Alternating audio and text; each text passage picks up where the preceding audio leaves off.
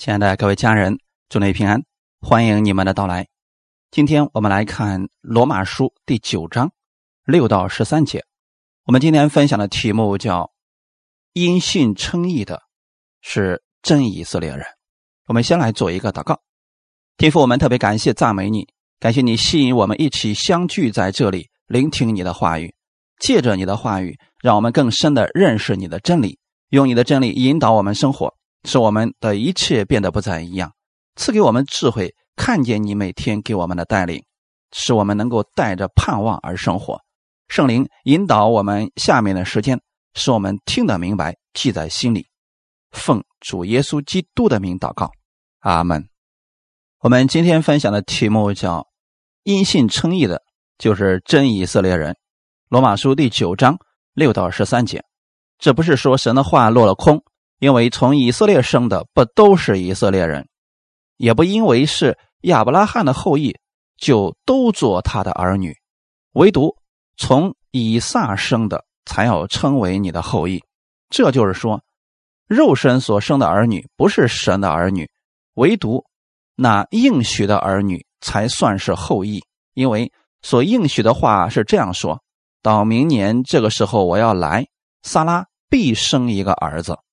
不单如此，还有利百家，既从一个人，就是从我们的祖宗以撒怀了孕，双子还没有生下来，善恶还没有做出来，只因要显明神节选人的旨意，不在乎人的行为，乃在乎招人的主，就对利百家说：“将来大的要服侍小的，正如经上所记，雅各是我所爱的，以扫。”是我所悟的。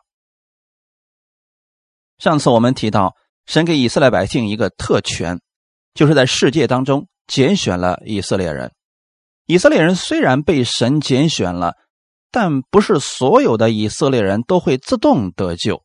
神给亚伯拉罕一个荣耀的应许，那就是一个大国要由他而出。他要成为多国之父，会有很多后裔，如天上的星、海边的沙。亚伯拉罕相信了神的话语，并且跟随神。跟随神的人，神绝对不会让他的应许落空的。神正在让亚伯拉罕的应许成就当中。有一件事情是需要我们注意的。如果神对亚伯拉罕所做的、所应许的落空了或者废除了，那么神所有的应许都无效了。有些人借着两件事情说神的话落空了。当神差遣他的儿子耶稣到世上来的时候啊，以色列人拒绝了他。至此以后，很少有犹太人归向耶稣基督，相信他。神应许亚伯拉罕的大国似乎是落空了。本来算是要借着耶稣。把应许成就在以色列人身上的，但是以色列人拒绝了，而那些借着耶稣基督跟随神的人，竟是外邦人。目前多数信耶稣的人是外邦人，而不是犹太人。好像神把他的目光从犹太人身上转移到了外邦人身上。这两件事情无可否认，已经成为了事实。神对亚伯拉罕的应许怎么样能够成就呢？是不是神的话语？和应许落空了呢？是不是神的话语现在无效了呢？保罗在第六节极力辩说，这不是说神的话落了空，因为从以色列生的都是以色列人。这句话语很重要。当保罗竭力宣告神的话语没有落空时，说明神话语今天仍然有效。神正在成就他对亚伯拉罕的应许。一个大国因着亚伯拉罕产生了，那是真以色列国，是真儿女的国，不是世上的，是超越世上的。因为圣经上说，从以色列生的不都是以色列人？许多犹太人认为他们是神的儿女，因为他们是亚伯拉罕的后裔。犹太人尊敬神和神的律法，他们被称为是敬奉神的人。就算很多人不接受耶稣，他们也认为以色列百姓是神的选民。一些犹太人认为他们是神的孩子，因为他们生于以色列国，是以色列民。他们借着受割礼成为了亚伯拉罕的后裔。许多犹太人认为神对亚伯拉罕的应许是指每一个以色列民都是神的儿女，只要他们受了割礼，遵行犹太的律法教规，他们就是神的儿女了。如今也常有人有这样的想法，许多人自认为自己是基督徒，因为他们正在信主的某个国家或者某个教会的成员，他们认为就自己是神的儿女了，口里称神，还接受了洗礼，但事实并非如此。人不能因为他在哪里就是神的儿女。比如某个国家是以基督教为主的，但这个国家的人不一定都是神的儿女。也不是加入某个团队，就算这个团队是信主的，也不能让你得救。真正的以色列人是因信耶稣基督被称义的人。不管你是一个强大的基督教国家的公民，还是一个非常有名的教会的成员，信才能得救。很多人特别在意这一点。之前有一个人就说了：“我信耶稣受洗，我要去。”上海找年龄很大的那个牧师，他今年都九十多岁了，人家信主时间可长了，是非常有名的老牧师了。我不会在普通的教会受洗，找那个老牧师受洗，我会保证我得救了。弟兄姊妹，我们不是通过某个教会或者某个名人得救，我们相信耶稣基督才能得救。不管你去的是不是有名的教会，或者。是去世界上著名的教会，比如圣彼得大教堂、圣保罗大教堂。就算你去了这些教堂，如果你不以耶稣基督的名信而受洗，仍然是不得救的，仍然不能被神所悦纳的。约翰福音第一章十二到十三节：凡接待他的，就是信他名的人，他就赐他们权柄做神的儿女。这等人。不是从血气生的，不是从情欲生的，也不是从人意生的，乃是从神生的。怎么知道你是神所生的呢？怎么知道你是神的儿女呢？怎么知道你是真以色列人呢？如何确定你是亚伯拉罕的后裔呢？你是应许之子呢？就一个条件：有没有接待耶稣？有没有信耶稣的名？有没有相信耶稣为你的罪死在十字架上，三天之后从死里复活了？如果你相信并且接受他成为你的救主，你就是真以色列人，就是从神生的，就不是从人意生的，也不是从情欲生的，就这么简单。这就是因信称义，因信称义的人才是真以色列人。有些人认为自己已经受洗了，已经加入了某个教会了。就是神的儿女了。有人说了，我信主，我一定不会去那个小教会，在那里我好像看不到神的同在。这种想法是不正确的。你不是在哪里能够得救，而是信主耶稣而得救。有些异端就说了，必须到他那里，或者必须通过某个人给你受洗才能得救。但圣经上告诉我们的是，耶稣是唯一的道路、真理。和生命，这是我们应该相信的。你确实接受了耶稣，不在乎你在哪里，也不在乎那个人有没有名，是男是女，是什么样的职分，只要他是相信耶稣基督的人，都可以带领你认识耶稣，都可以因着相信耶稣的名而得救。信了之后，就是真以色列人。罗马书第二章二十八到二十九节，因为。外面做犹太人的不是真犹太人，外面肉身的割礼也不是真割礼，唯有里面做的才是真犹太人。真割礼也是心里的，在乎灵，不在乎遗文。这人的称赞不是从人来的，乃是从神来的。不要在乎你现在在哪里，应该在乎的是。你相信的是谁？第七节，也不是因为是亚伯拉罕的后裔，就都做他的儿女。这句话语的意思是，神的儿女是相信神应许的人。有两点可以证明：一个是有神的话语给亚伯拉罕的后裔，神给亚伯拉罕什么应许呢？第七节的后半节，唯独从以撒生的才要成为你的后裔。这里说明了，不是所有亚伯拉罕的后裔都是神的儿女，唯独从以撒生的才是神的应许之子。在创世纪第二十一章，当时亚伯拉罕有两个儿子，以实玛利和以撒。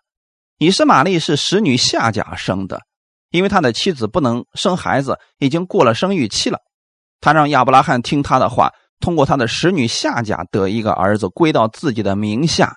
以实玛利是在人意下灵和肉体出生的儿子。然而又过了多年以后，神向亚伯拉罕显现了，告诉他，撒拉必生一个儿子。第九节，因为所应许的话是这样说。到明年这时候，我要来，撒拉必生一个儿子。神的话语从未落空过，只是人们在等待的过程中，可能觉得这么长时间了，是不是神都忘记了呢？或者有人说，估计是没什么希望了，因为当时撒拉觉得自己毫无希望了，所以想了一个方法要帮助神，这就是仁义的想法。这里有两方面的意思。从肉身所生的不是神应许的儿女，以实玛利是从肉身生的，不是神所应许的。以实玛利的出生是因为人的努力，撒拉和亚伯拉罕借自己的努力、自己的作为，想要成就神的应许。以实玛利的出生完全是人为的，是血气的计划。以实玛利。代表的是所有靠肉体作为和努力，除了相信耶稣能得救之外，其他任何的方式都是像以实玛利一样进不了天国。唯有接待耶稣基督，神就使你因信称义。以弗所书第二章八到九节，你们得救是本乎恩，也因着信。这并不是出于自己，乃是神所赐的。也不是出于行为，免得有人自夸。应许的儿女才算是后裔。谁是应许的呢？以撒是神应许给亚伯拉罕的，因为完全靠神的恩典，没有人的努力在其中。当时亚伯拉罕已经老了，身体方面的功能已经不行了；萨拉月经已经断绝了，身体方面也不行了。在人看来，什么也不能做了，但这个时候事情成就了。亚伯拉罕和萨拉将近百岁的时候，以撒出生了。这个孩子是凭着神应许因信而生的。弟兄姊妹，你若是因信出生的、因信称义的人，就是真以色列人，就是神的后裔，是凭着应许而生的，不是靠血气，不是靠人的努力，靠的是神的恩典。人相信神的应许，就得以成为神的儿女。换句话来讲，应许的儿女是相信神应许的人。约翰福音第一章十二到十三节：凡接待他的，就是信他名的人，神就赐他们权柄，做神的儿女。这等人不是从血气生的，不是从情欲生的，也不是从人意生的，乃是从神生的。这是神的话语，是给我们的。这里并没有说只有以色列人接待他、信他才能被称为神的儿女。神的应许是给所有世人的，只要你愿意接待耶稣基督，神就给你权柄，让你成为神的儿女。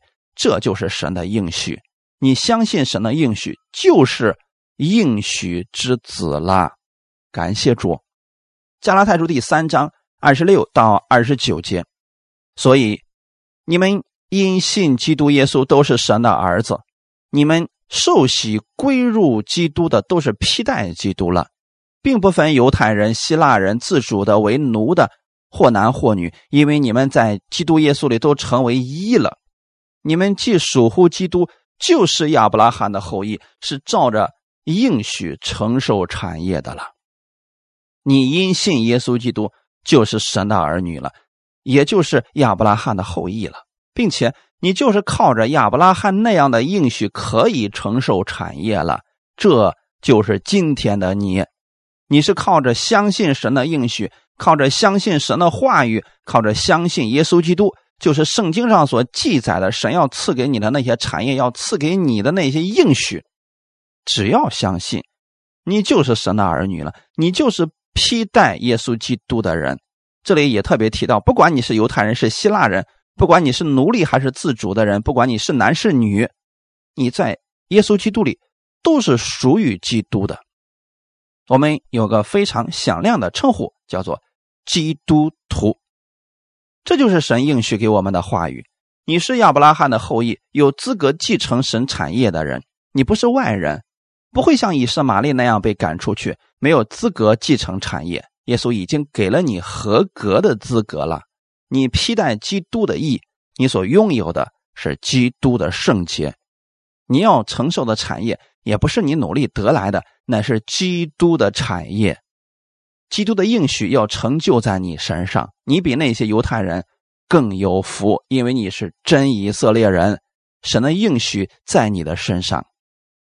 这就是为什么我们要读圣经，因为圣经上要告诉你应许具体的是什么，而这应许是关乎你生活每个层面的，神都有说到的。这需要你读圣经，发现神要给你什么样的祝福。在圣经当中，神给我们很多应许，你需要什么就领受什么，神乐意给你成就。我们为什么要强调？回到圣经中，回归圣经，完全相信神给我们的应许。神给我们讲了什么，我们就相信什么。不要在神的话语上减去什么，也不要在上面加上什么。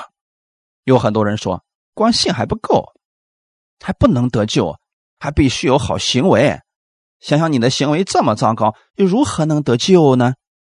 你这样的人配进天国吗？等你行为好一点的时候。才有可能进天国，这不符合圣经的教导。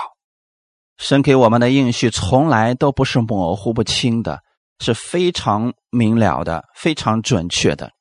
你是相信神对你说的话呢，还是相信人对你说的话呢？圣经上如何说，我们就如何教导。神既然说了，只要信耶稣基督，你就是神的儿子，受洗归入耶稣基督，就是披戴耶稣基督，如此相信就可以了。不要在上面加上什么，也不要减去什么了。第十节，不单如此，还有利百家，既从一个人，就是从我们的祖宗以撒怀了孕，双子还没有生下来，善恶还没有做出来，只因要显明神拣选人的旨意，不在乎人的行为，乃在乎招人的主。这里提到了利百家。可能这点有很多人不太理解，就好像神说什么就是什么，人根本没有机会反驳他一样。但是我们要知道，神的话语一定是能够解开的，是一定会让我们明白的。既然神的话语写在经上，就一定不会一直隐藏，使我们不能明白。赐给我们的话语，就是为了让我们能明白他的旨意。这节经文里面提到了预定、节选，神节选指的是什么呢？当时利百家怀孕了，腹中是双子，在孩子还没有出生的时候，也就是圣经里面所说的善恶还没有做出来。原文的意思是，他们没有行出善或者恶的时候，神就说了：“雅各是我所爱的，以扫是我所恶的，将来大的要服侍小的。”弟兄姊妹看见了吗？我们不是通过人的行为好坏来看待人。两个孩子现在还没有出生，既然还没有出生，就没有行善或者行恶的分别。但此时神就说了，将来大的要服侍小的，这就叫做神的拣选。同时，在这两个儿子身上证实了救恩单单是靠恩典，而不是靠行为。不要随便理解经文，说神多偏心呐。为什么神说雅各是我所爱的，以扫是我所恶的？为什么说大的要服侍小的呢？两个孩子现在还没生出来呢，还没有犯罪呢。但其实两人都是罪人，虽然未出生，但因着亚当的罪，他们也并非是异人，只是神的恩典临到了雅各身上，这就如同基督的恩典临到我们身上。我们应该感恩主的恩典。这段话里的意思是，救恩是神的恩典，不在乎人的行为，因为这个时候他们还没出生，还没有好行为。在第九章的时候提到，如果你要问神为什么节选以色列人而不节选我国人呢？如果是节选我们，多有福啊！但在这件事情上，神有他的主权，他愿意把这个恩典给谁就给谁。就像你在公司上班，老板给了你同事一千块钱，你就不要说凭什么给他不给我呢？这完全在乎那给予者，而绝非论功行赏。恩典本来就是不该得的，却白白临到了。我们得救，就是神的恩典，而不在乎人的行为。这是我们一直强调的事情，跟人的行为没有一点关系。这里的经文一直在讲神的恩典。你得救是因着神的恩典，不是靠人的行为，跟人的家庭背景、个人努力成就没有一点关系。有人可能很难接受这样的经文，说凭什么神这样做？是不是太霸道了？是不是有点不公平？但我们要谨记这个真理：无论是雅各还是以扫，都不配接受神的怜悯和拣选。我们再把这个事情分析的清楚点。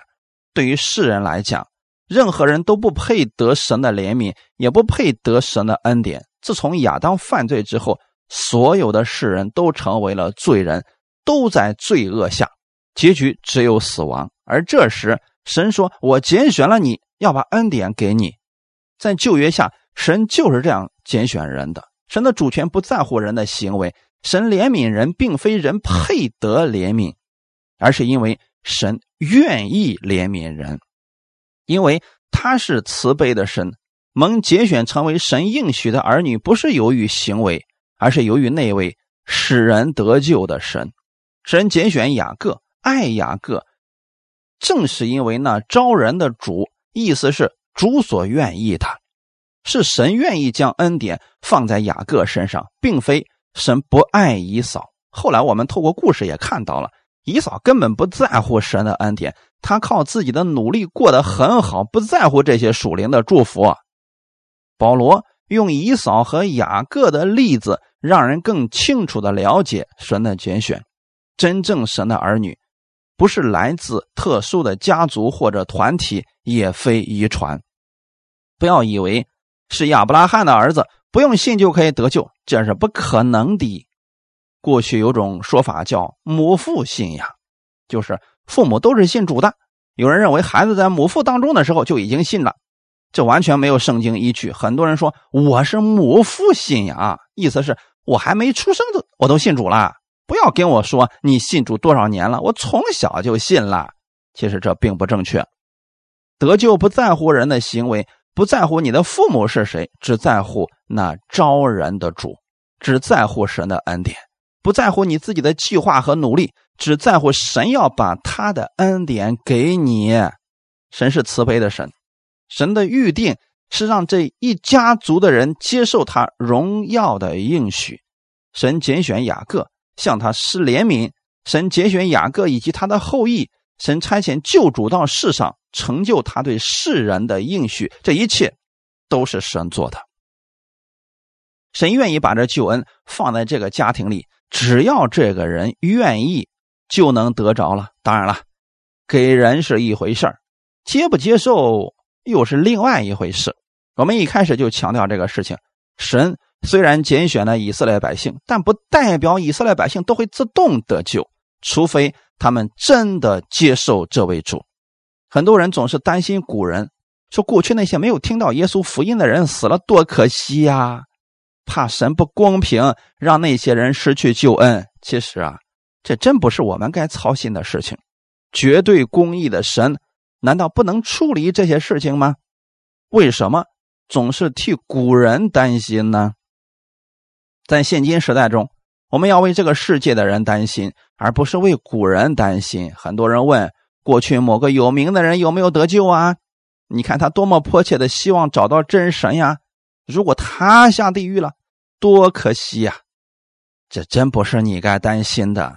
神是绝对公平公义的，他绝对不会丢弃任何一个寻求他的人。在这个时代，福音已经普及了，神的恩典不再是分犹太人、希腊人，神的恩典已经普及到世界各地。如果这个时候有人不接受，那就注定是沉沦之子。你不要替古人担心，只要看自己有没有接受主耶稣，愿不愿意领受这救恩。如果你已经接受主耶稣了，就像你身边没有接受主耶稣的人传福音吧，这才是我们要做的。不要替神担心，担心神将来会不会审判错了，这不是你该担心的。不要操心神的主权，要操心的是自己是不是一个依靠神而生活的人。以扫到底是不是得救了呢？我们不多加判断，不要去讨论，我们只讨论接受耶稣的人因信称义就是真以色列人。就算你是犹太人，拒绝接受耶稣。不相信神的话语，仍然是不得救的。信才是得救不得救的唯一标准。约翰福音第三章十六节：神爱世人，甚至将他的独生子赐给他们，叫一切信他的不至灭亡，反得永生。这是神的心意。神不希望人灭亡，神希望人人得救，不愿有一人沉沦。神的心意从未改变过。如果你还没有接受耶稣，建议你接受吧，这不是很难的事情。不要在意你的行为很糟糕，或者说我这么有身份的人怎么能信耶稣呢？无论身份低微或者尊贵，都需要这位救主，因为普天之下除他以外再无拯救。感谢主，这是神给我们的赎罪祭，是通往天国的唯一道路。神当时对利百加说。将来大的要服侍小的，这是神的恩典。我们不要总是从律法的角度看这样的经文。神说大的要服侍小的，有什么错呢？没什么错，因为小的凭着神的恩典，大的凭着他的行为。神只不过早已知道结局，先告诉我们罢了。神说以扫是我误的，不是说神恨恶以扫，而是指。神的应许要透过雅各来传承，并不是以扫做了什么错事让神不满意，没有给他应许；也不是雅各做了什么好事叫神认可了，神只是用了他的主权。使徒保罗将福音传给外邦人士，就证明了福音不分犹太人、希腊人或者别的什么人，神的救恩已经面向全球了。不要说。你不是神拣选的，不要给自己找借口，说我不能信耶稣，因为神从来没有拣选过我，我压根不会信的。这样的话语已经不成立了。切记，神愿意万人得救，也包括你在内。在旧约中，神使用他的权柄选择了以色列百姓，但是我们是在新约，神的救恩已经面向所有的人了。新旧约是有许多不同的，约已经发生了改变。借着耶稣基督，我们是在恩典的约下。神不看你的行为，只要你愿意接受耶稣基督，都可以得救。在旧约中，神的救恩是局部的，是很小范围的。但今天神的福音一直向地极扩展，也包括你在内。在旧约中，神总是节选年幼的儿子。你会发现，圣经当中有很多时候，神节选的几乎都是小儿子。创世纪当中的约瑟、便雅悯等等。原因是什么呢？因为在当时的犹太团传统当中啊，大儿子有个特权，有继承双倍产业的资格，小儿子没有。就算小儿子想，他也得不着啊，因为应许不在他的身上。旧约当中，很多小儿子蒙了神的拣选，是因为神的恩典临到他的身上了。包括所罗门王，他也不是大儿子，母亲名声也不好，他的出生可能被人非议过。但是神为什么让他成为以色列的王呢？完全是神的恩典。人间的遗传是把产业给长子双份，这不是恩典。但神节选小的，让人明白一件事情：这祝福不是靠努力得来的，是神白白所赐的恩惠。将来大的要服侍小的，因为在人的想法当中，总是小的要服侍大的，而不是大的要服侍小的。大的。有很多的优越权，小的没有。但现在神把这些都颠倒过来了。不要因为你是小的就灰心失望。因为神的恩典要在你身上。不要因为你的你不是以色列人就灰心，觉得自己没有机会。现在借着耶稣基督，你也可以得着从神而来的各样应许。要注意的是，神节选雅各，并不牵扯个人得救的问题。圣经上从未记载神说雅各是进天国的，以扫是下地狱的。我们也不要纠结说以扫到底有没有得救啊？就像有人会问，以色列人活在旧约当中，那是不是得救的呢？这事情不是我们敢讨论的。这段经文告诉我们的是，我们能得着神的眷顾，得着神的产业，能够有机会成为真以色列人，完全是因为神的恩典，是神白白所赐的。你要做的是接受这样的恩典就可以了。最后分析一下雅各和以扫这两个人的特点。刚才我们一直在讲神的预定，虽然那个时候他们俩还没出生，但出生以后神也没有干涉人的自由意志。神没有说以扫，在你还没有出生的时候我就说了，你根本没有资格成为我的儿子，我也不会听你的祷告，你也不会相信我的。神没有说过这样的话。我们看到的是以扫常出去打野味，会靠自己的努力让父亲很欢心。但是雅各天天待在帐篷里边，尽管姨嫂在工作方面很努力，但是他轻看了自己长子的身份，根本不在意自己拥有长子的这个身份。这点是他自己的选择，神没有强迫他。神给了以色列百姓救恩，神是先给他们救恩的，只是他们自己不要而已，所以救恩才临到了外邦人。这跟姨嫂有什么区别呢？一开始，长子的身份确实是给以扫的，只是他根本不在乎以色列百姓拥有弥赛亚，但是他们却看不起弥赛亚，最后自己弃绝了弥赛亚。是的，这都是他们自己的选择，神没有强迫他，人也没有逼他。以扫这个人从头至尾从未向神祷告过什么，就算自己长子的身份被骗走，他也没有向神祷告，他一直在靠自己的努力而。父亲给他祝福的时候，也没有用神的名，但是给雅各祝福的时候，用的是耶和华的名。弟兄姊妹能看出来什么吗？你愿意接受耶稣基督，愿意让他成为你人生的救主，愿意让耶稣成为你每天的帮助，那么耶稣就能成为你的帮助。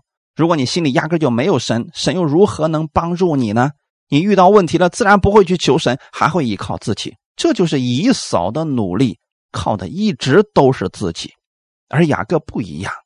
雅各知道自己没有长子的身份，知道自己没有资格继承双份产业，他迫切愿意得着。虽然他的方法不是太好，我们说两个儿子都不是省油的灯，行为都不好。以扫恼羞成怒，要杀弟弟，弟弟用欺骗的手段欺骗了父亲，骗了哥哥，又骗了舅舅。这两个儿子就像今天的世人一样，犹太人和外邦人。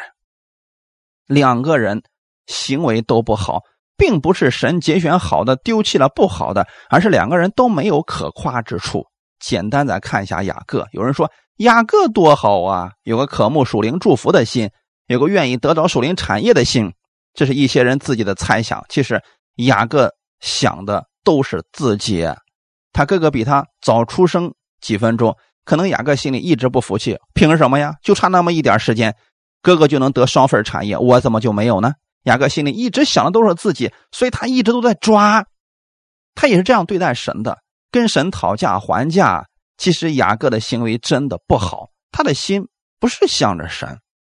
创世纪二十八章十三到十四节，耶和华站在梯子以上说：“我是耶和华，你祖宗亚伯拉罕的神，也是以撒的神。我现在要。”将你所躺卧之地赐给你和你的后裔，你的后裔必像地上的尘沙那样多，必向东西南北开展。地上的万族必因你和你的后裔得福。当时雅各知道骗祝福的事情败露了，哥哥要杀他，就拿着一根杖出门了。晚上躺在伯特利那个地方，一个人啊枕着一块石头就睡着了，何等凄凉！晚上，神的梯子上对雅各说的那些话，神没有说雅各，你现在有这样的下场，完全是咎由自取啊！神没有看他的行为如何，所以神也不看你的行为如何。神愿意恩待你。神见到雅各，就是要把祝福给他，说：“我是你祖宗的神，现在我要将你所躺卧之地赐给你。”这本是好事。雅各只需要说：“主啊，我一直想得着，却没有得着的，你现在赐给我了，我太感谢你了，我接受。”我们看雅各是怎么说的，《创世纪二十八章二十到二十二节，雅各许愿说：“神若与我同在，在我所行的路上保佑我，又给我食物吃、衣服穿，使我平平安安的回到我父亲的家，我必以耶和华为我的神，我所立为柱子的石头也必做神的殿。凡你赐给我的，我必将十分之一献给你。”雅各可会算账了。神已经把应许给他了，但他并不相信。你若与我同在，你赐赐给我吃的喝的，还得保守我平平安安的，别让我死在我舅舅家里边，然后我才以你为我的神。这就是雅各。无论是哥哥以扫还是哥还是弟弟雅各，两个人行为都不够好，但神为什么拣选雅各呢？这是因为神的恩典，神爱雅各。也正是因为神的恩典，神为什么爱你呢？不是因为你行为好够可爱，而是因为神的恩典在你身上。神要把他的祝福给你，也不是因为你配得祝福，是因为神要把恩典临到你身上。因着你接受了耶稣基督，神要把他儿子所有的祝福加在你身上。感谢主，这就是神的恩典临到你身上。一起祷告。天父，我们特别感谢赞美你，神的应许没有落空，不是因为我们行为好蒙了神的拣选，是因为神不断的给我们机会，让我们得着他的恩典而悔改。我们被称为神的儿女，不是我们配得，是你的恩典在我们身上。我们每一天是因着你的恩典而活，因着你的恩典，我们蒙受祝福，因着耶稣基督以及耶稣在十字架上所成之功，我被你喜悦。谢谢你把这样的恩典赐给我。一切荣耀都归给你，奉主耶稣基督的名祷告，阿门。